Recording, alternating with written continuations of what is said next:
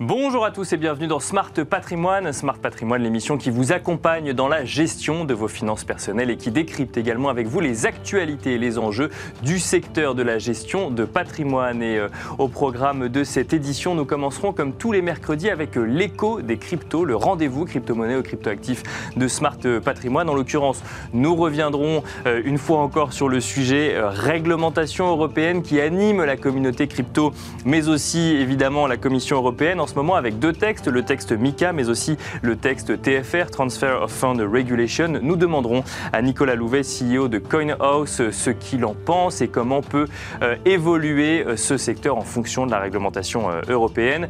Nous enchaînerons ensuite avec Enjeu patrimoine, un enjeu patrimoine consacré à la thématique d'investissement hydrogène. Que veut dire investir dans l'hydrogène et comment se positionner sur cette thématique Pour en parler, nous aurons le plaisir de recevoir dans un instant sur le plateau de Smart Patrimoine Pierre-Étienne Franc, le CEO de i24, mais également CEO et cofondateur de 5T Hydrogène, mais aussi Vafa Amadi, membre du comité de direction et directeur de la gestion action thématique chez CPRAM. Bienvenue à vous tous qui nous rejoignez. Smart Patrimoine, c'est parti.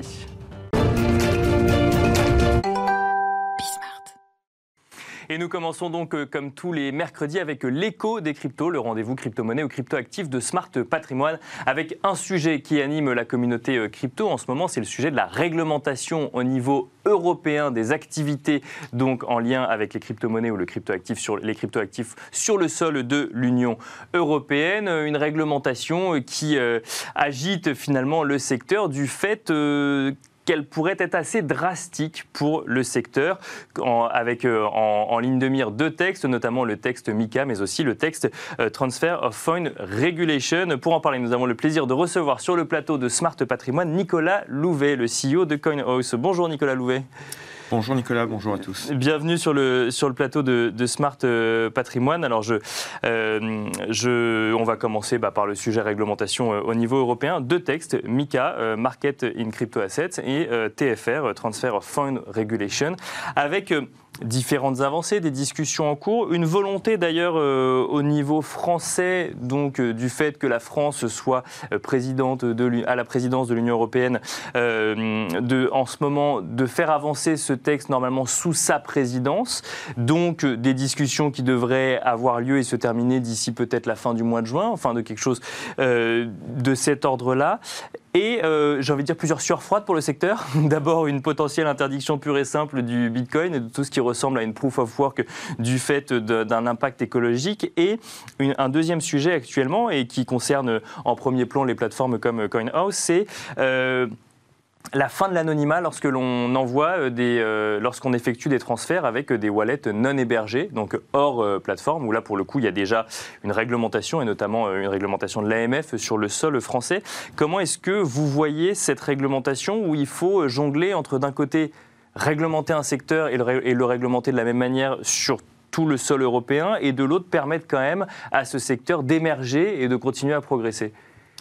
Alors tout d'abord, je pense qu'il faut rassurer aussi euh, tous les investisseurs. On est dans Smart euh, Patrimoine. Euh, je pense que la régulation, elle est nécessaire. beaucoup d'acteurs hein, de la place, si ce n'est la très grande majorité, le reconnaissent. et c'est le, ça souligne aussi la maturité d'un marché, le fait qu'il s'inscrit dans la durabilité. Et l'Union européenne, les États membres et la plupart des parlementaires ne souhaitent pas la fin des cryptos, mais souhaitent plutôt les inscrire dans un, une vraie vie financière et dans des textes en fait qui, les, euh, qui légitiment les activités, qui légitiment les plateformes. Donc c'est plutôt rassurant en réalité pour euh, les investisseurs et euh, même pour les plateformes comme nous de nous dire que on ne nous considérait pas il y a quelques années. Maintenant, on nous considère, on nous fait des textes exprès pour nous. qui, vous sont dédiés, effectivement. c'est un vrai plaisir. Donc l'idée fondamentale, c'est quand même le développement d'un marché qui va être multiplié par 3, 4, 5, 6, 7, 10 dans les, euh, dans les années à venir. On, on, va revenir sur la position de la Commission européenne, mais ce qu'on entend souvent, et d'ailleurs sur le plateau de Smart Patrimoine, c'est euh, on, on attend de savoir quelle sera la, réglementation pour ensuite pouvoir se positionner sur ce marché. En fait, les gens sont déjà positionnés. Alors oui, vous avez pas tous, mais oui, bien sûr. Vous avez déjà en France euh, des acteurs qui sont établis. Euh, on a plus d'une centaine de membres à la DAN qui représentent euh, une pluralité du secteur. Vous avez des acteurs assez forts également à l'étranger, d'autres associations, des acteurs extra-Union européenne qui veulent s'établir en, France ou en Europe. Donc ça veut bien dire en fait que le marché est déjà là. on a des acteurs bancaires, des acteurs financiers qui s'y intéressent de plus en plus. c'est plus à eux que je pensais quand je disais on attend de savoir quelle sera la réglementation pour, pour, se positionner. C'est déjà acté. Donc le marché va se développer, euh, le marché des crypto-actifs va se développer, le marché des plateformes va se développer. Euh, et donc c'est plutôt bon pour les investisseurs de considérer ce marché et, euh, de considérer qu'il doit s'ancrer dans des règles. Ça, pour la, la crypto-finance, c'est que moi je l'ai dit depuis des années, ne peut pas ignorer une forme de régulation. On ne peut pas avoir des marchés qui représentent des milliers de milliards en dehors de toute règle. Ça, c'est pas possible. Donc, il faut de toute façon les inscrire. Donc, la régulation, elle est née quelque part en France et dans d'autres pays d'une première vie. Aujourd'hui, elle, euh, se prolonge dans une, elle va se prolonger dans une vie européenne. On est dans une phase critique euh, de la décision européenne. On est entré dans une phase particulière euh, de la réglementation, des décisions qui, qui s'appellent en fait le trilogue, dans lequel vous avez euh, le Conseil de l'Union, la Commission européenne et le Parlement qui doivent se mettre d'accord. Mhm. Donc déjà, ça veut dire que les textes ont déjà été largement débattus, on y a contribué. Euh, le Parlement a énormément euh, apporté d'éléments à cela. Certains sont négatifs, d'autres sont positifs. de façon à arriver sur un compromis. Donc déjà, il y a des choses qui sont assez figé, euh, puisque la décision doit se faire entre trois parties qui ont chacun des propositions, et pas évident d'introduire des propositions nouvelles. Et en effet, comme euh, vous l'avez dit, ça va se faire assez vite maintenant et on va aller sur une application assez rapide, je pense, euh, ensuite de cette, de cette application. Maintenant, dans ces textes, il y a des éléments qui sont positifs et d'autres qui font relativement peur et qui peuvent bloquer certains types d'usages ou plutôt bloquer la compétitivité de, l'Union européenne. Et alors lesquels justement? Quels sont ceux qui vous font peur euh, aujourd'hui? Le bannissement du Bitcoin, ça faut, faut oublier, c'est pas imaginable, ça a été exclu en fait des textes, ce n'est même pas sur la table. Donc il y a un élément. une petite frayeur, mais ça n'est plus sur la table aujourd'hui, effectivement. Je pense qu'on a on s'est plutôt bien exprimé euh, sur le sujet. J'ai pas été le seul, mais non, non, bien sûr, effectivement. Euh, je pense que il y a des gens au sein de l'Union européenne et au, sein des, euh, des comités décideurs de l'Union européenne qui sont, qui sont plutôt quand même assez au fait de l'importance euh, d'une économie et qui vont pas faire n'importe quoi, même s'il y a des questions environnementales qui doivent être traitées. Donc en effet, il y a un volet, environnemental. Mais alors le sujet, c'est l'anonymat aujourd'hui plutôt. C'est euh, le fait d'aller vérifier.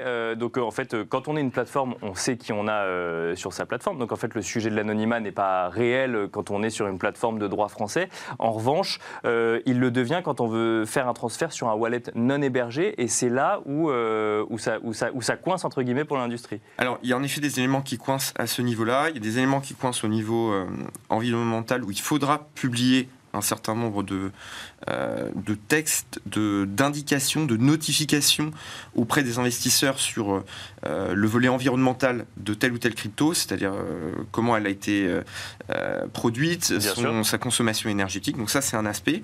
Sur l'aspect de l'anonymat, en effet, il y a un texte voulu par un, un organisme qui dépasse l'Union européenne, qui s'appelle le GAFI, qui souhaite en fait appliquer une règle qui s'appelle la Travel Rule, qui consiste à échanger des informations entre deux plateformes quand une personne veut envoyer des cryptos d'une plateforme, CoinHouse, à une autre plateforme, euh, qu'elle soit régulée ou pas. La nouveauté, c'est que euh, il y a la question de, du transfert aussi d'informations quand il s'agit d'un unhosted wallet. Alors bien évidemment, vous n'avez pas contacté l'unhosted wallet. Donc du coup, vous ferez une déclaration à un organisme, euh, en l'occurrence en France, ça peut être TrackFin, pour informer en fait cela. Euh, c'est là où justement euh, il y a une question de liberté individuelle, il y a une question de l'information qu'on doit transmettre, euh, il y a une question sur le, volet systématique. Mhm. Et, et, ça, c'est des sujets sur lesquels on souhaite justement avancer et mettre en avant les éventuelles problématiques qui sont liées à euh, l'anonymat, à euh, la privacy, le droit en fait à la propriété, à la, conservation de ces données personnelles, ou au fait qu'aujourd'hui, quand il y a un problème au sein d'un compte bancaire, l'État n'a pas accès à votre compte bancaire et ne sait pas nécessairement ce que vous avez sur votre compte bancaire il ne peut y avoir accès que quand il fait des demandes particulières et ou quand il y a des décisions de justice. Alors que là, serait de systématiser. Ça pourrait être systématique. Donc on ne vient pas calquer en fait une réglementation financière traditionnelle sur le monde des cryptos. L'idée c'est qu'on va plus loin. On va beaucoup plus loin parce qu'en du fait, de risques potentiellement identifiés ou en tout cas d'idées reçues sur le secteur qui, qui, lui, qui lui chevillait un peu au corps. Je pense qu'en fait il y a un élément important, c'est que dans le domaine de la crypto, euh, il y a des propriétés que vous ne retrouvez pas dans le monde financier traditionnel. Euh, la blockchain est un livre ouvert. Euh, puisqu'elle permet de retracer un certain nombre d'informations. Elle vous donne un solde de compte, ce que ne vous permet pas de faire un IBAN. Si vous me donnez votre IBAN, je ne sais pas combien vous avez sur votre compte, et j'ai pas énormément d'informations sur votre compte. Si vous me donnez votre adresse de wallet, je peux regarder dans une blockchain quel est le solde de votre compte ce que vous avez reçu, les transactions que vous avez envoyées. Alors, je ne connais pas nécessairement euh, les, euh, les, contreparties parce que j'ai des adresses, pas de nom de personne. Mais à force de recouper des informations, vous pouvez commencer à cartographier, à avoir, euh, je dirais, un peu plus d'intrusion dans la vie, la vie personnelle. C'est pas que la France, l'Europe qui se penche sur cette question. Il y a d'autres pays qui s'y penchent. les règles du GAFI veulent s'imposer à un très grand nombre d'États. Euh, elles ne sont pas allées jusque-là sur le Unhosted Wallet. C'est là où il faut, euh, je pense, raison garder. Et il y a beaucoup de personnes au sein de l'Union européenne et même au sein euh, de la Direction générale du Trésor en France, par exemple, qui considèrent qu'il y a une, limite, justement, et un, problème à aller trop loin dans cette réglementation. On est plutôt confiant sur ce point. Il y a d'autres sujets au niveau de Mika. C'est un texte extrêmement important. Euh, il y a la question de la reverse sollicitation, euh, qui est un, vrai sujet pour nous, euh, parce qu'on en a globalement plutôt marre en tant que plateforme européenne de nous être imposé un certain nombre de règles et d'avoir des plateformes qui sont extra-Union européenne, qui font de la démarche, du démarchage parfois plutôt actif auprès des investisseurs, des épargnants européens, sans être euh, inquiétés euh, et sans avoir réellement euh, d'obligation ou de, blocage possible par les autorités de contrôle. Et ça, c'est pas prévu dans la réglementation MICA Alors justement, il y a quelque chose qui a été rajouté qui est de dire la reverse sollicitation pourrait être interdite. Alors qu'aujourd'hui, on vous dit, bah en fait, euh, c'est vous, Nicolas, qui avez décidé d'aller sur une plateforme basée aux Seychelles ou euh, euh, quelque part en, Asie du Sud-Est, parce que en fait, vous avez le droit d'y aller. En réalité, cette plateforme, elle a fait de la publicité sur des réseaux sociaux, elle vous a contacté sur Instagram, elle a fait un certain nombre de démarches, et c'est vous qui, qui, qui finalement avez décidé d'y aller c'est là où le sujet, euh, je trouve, est intéressant. Nous, on est plutôt justement pour interdire cette reverse sollicitation parce que globalement, ça ne protège pas les épargnants européens. Quand vous avez des problèmes avec ces plateformes, vous pouvez juste rien faire euh, et ça crée en fait un système de, de, de de compétitivité en fait euh, inversée. En fait, de, on, est dans un processus anticoncurrentiel au niveau européen, ce qui est vraiment pas bon. Et on s'arrêtera là pour essayer de comprendre euh, en une dizaine de minutes euh, cette réglementation au niveau européen et la façon dont on le voit lorsqu'on est une plateforme et donc sur le sol français, donc et notamment sous le contrôle de l'AMF, on peut le dire. Alors le contrôle, le, mot est un peu fort, mais en tout cas, on, AMF et ACPR. AMF et ACPR. Merci beaucoup Nicolas Louvet, CEO de CoinHouse. Merci à vous également de nous avoir suivis. Et on se retrouve tout de suite dans Enjeu patrimoine.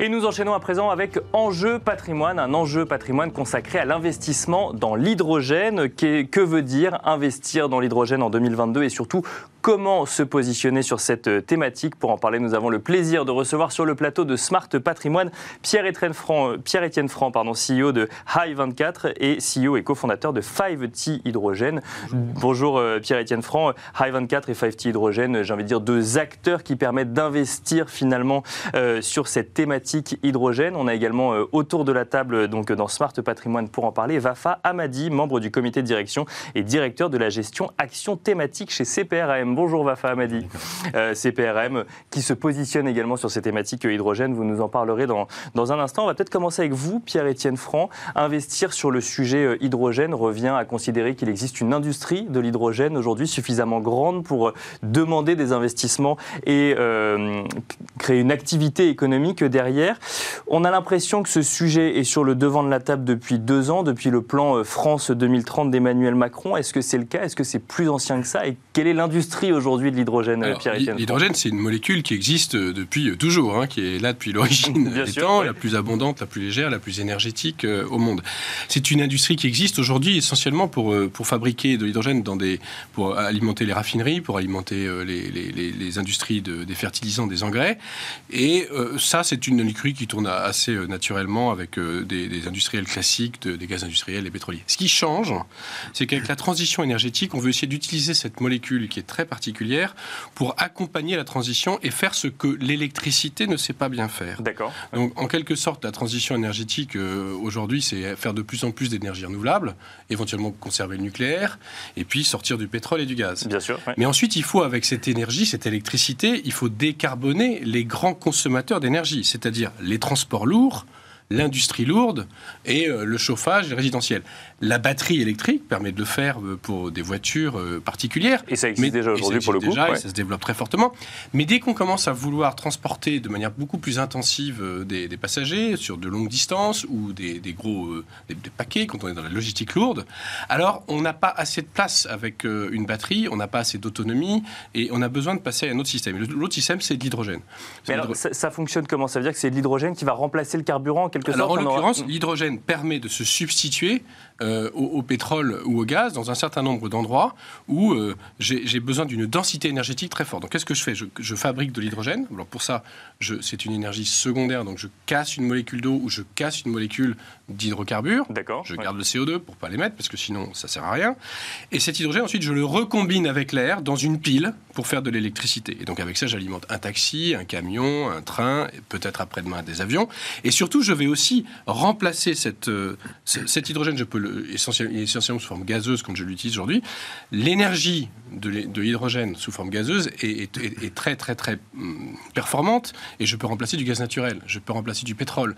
Donc quand je, quand je regarde le bilan énergétique d'un continent comme l'Europe, qui est aujourd'hui dans une crise majeure. Bien sûr, et où les sujets d'indépendance énergétique et de transition énergétique sont, sur le devant de. Bien sûr. Qu'est-ce qui se passe? Je dois sortir du pétrole et du gaz. Bon, le pétrole, ça sert à quoi? Ça sert essentiellement au transport, un peu à la chimie. Et le gaz, ça sert au résidentiel, à l'électricité et un la chimie.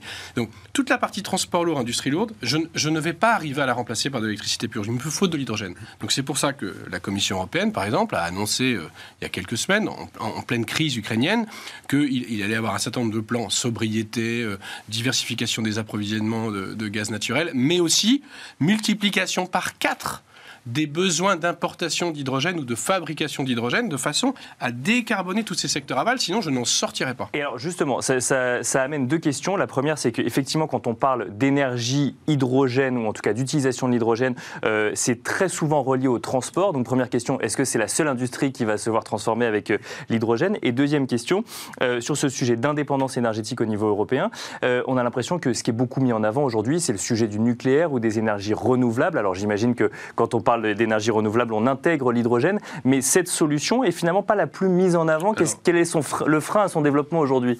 En fait, alors, première, première question, en, gros, la, moitié des besoins futurs de l'hydrogène va servir plutôt à décarboner les transports lourds et l'autre moitié va servir à décarboner les besoins industriels qui sont soit déjà utilisés, qui sont déjà pardon, euh, approvisionnés par de l'hydrogène mais faits à base de gaz naturel. Donc, toujours, euh, il faut changer l'origine finalement de l'hydrogène utilisé. De l'énergie propre pour le faire, donc renouvelable ou nucléaire. Et deuxièmement, pour décarboner des procédés qui utilisent du gaz ou du, pétrole et, pour lequel il n'y a pas d'autre solution. Alors on en parle peu, oui et non, ça dépend de, quel angle, sous quel angle. C'est vrai que le, premier sujet, c'est d'abord de diversifier les approvisionnements de gaz naturel et puis ensuite de trouver d'autres sources d'énergie renouvelable. Mais très vite, on bute sur le fait que l'Europe n'a pas assez de place pour faire toute seule toute l'énergie renouvelable dont elle a besoin. D'accord. Euh, même en rajoutant, de, taille de territoire, tout simplement. Juste en rajoutant même le offshore, on n'y arrive pas. On a besoin d'aller en chercher ailleurs. Et comment est-ce qu'on fait pour transporter cette énergie renouvelable qui a des gisements considérables dans des pays plus lointains où il y a des, espaces euh, vierges très importants, pas de demande locale et un potentiel de vent ou de solaire très fort Eh bien, il faut la transformer Donc je, prends cet ingénieur-là, je fais l'électricité avec, je casse une molécule d'eau avec, je fais de l'hydrogène, et ensuite je la transporte sous forme sous, sous différents vecteurs. Et ce que je cherche à transporter, c'est cette énergie dans un vecteur riche en énergie qui est l'hydrogène. Et c'est pour ça que l'hydrogène arrive en deuxième temps. D'accord, c'est Mais- pour ça que pas, ça fait pas partie du, du sujet actuellement, parce que c'est le moyen d'utiliser finalement l'énergie qu'on aura créée. Alors, ça fait partie du sujet quand même, parce que quand la Commission européenne dit je vais passer. Aujourd'hui, l'Europe. oui, oui, 8 millions oui, bien sûr, ça fait partie du sujet. Quand oui. la Commission européenne dit je passe de 5 millions de tonnes en plus d'hydrogène vert à 20 millions de tonnes, les besoins en, en- en équipement d'électrolyse, de distribution, de transport, d'infrastructures, de distribution de stations-service pour les, pour les transports, de conversion de- des, des- des grands sites sidérurgiques ou de certains sites de, de cimenterie, de pâte à papier et autres, sont gigantesques. On, passe de- on parle de centaines de milliards d'euros. Et on, par- on parle de ça sur les 10-15 ans à venir. Donc en fait, on est sur un sujet qui est, qui est gigantesque, mais qui est au sein, au sein d'un sujet lui-même gigantesque, qui est la transition énergétique.